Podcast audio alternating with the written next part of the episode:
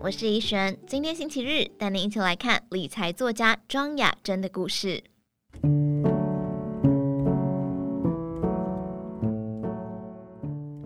理财作家庄雅珍曾经是人生胜利组，台大法律系毕业，嫁给检察官。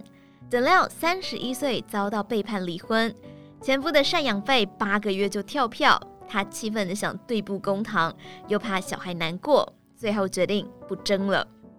但一个女人要养两个孩子，负担很重，报社薪水三万多，房贷就吃掉了一半，每个月入不敷出，逼得她向银行申请延展房贷，减轻负担，同时拼命找副业，每天凌晨三点起床读书，准备考司法官，却连三年落榜。她说：“我本来期望考上法官，经济问题迎刃而解，结果这不是上帝要我走的路。”反而后来考证券商营业员证照一次就过，让我想到平常上班就处理股市即时新闻，不如下苦功研究投资。刚好公司改组重聘，给了一笔自遣费，拿来做操盘本金。二十多年下来，他靠投资养大孩子。五十七岁中年失业，又在网络创业卖手工菜，顺利转换跑道。但走到哪里都没有伴，强烈的孤独感让单亲妈妈很难感情独立。不过放不下过去或着急着找下一段感情都是不智的。她看过朋友为了追讨前夫承诺的两千万赡养费，最后赔掉青春；也看过朋友怕孩子变拖油瓶，放弃亲权，却跑去骚扰前夫，搞到经济变差，精神出问题。经济巩固，孩子照顾好，才有资格找第二春。她渴望再婚，想念婚姻里的安全感、归属感及幸福感，但也明白所有的白马王子都出来找白雪公主，你必须成为白雪公主，才有资格和白马王子结婚。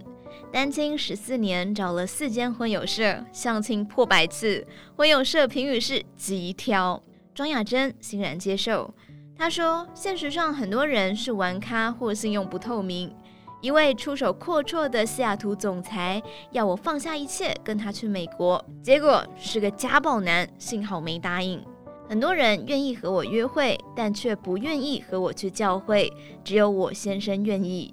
她和丈夫都是离婚后照顾小孩的一方，彼此经济稳定，一拍即合。四十五岁梅开二度，庄雅珍警惕自己。”女性独立坚强不等于强势。她说：“年轻时的我坚持己见，前夫可能觉得娶了母老虎，所以被温柔的小女人吸引。再婚后，只要老公坚持意见，我就顺着他，让他去尝试错误，体会‘听无嘴，大富贵’的真理。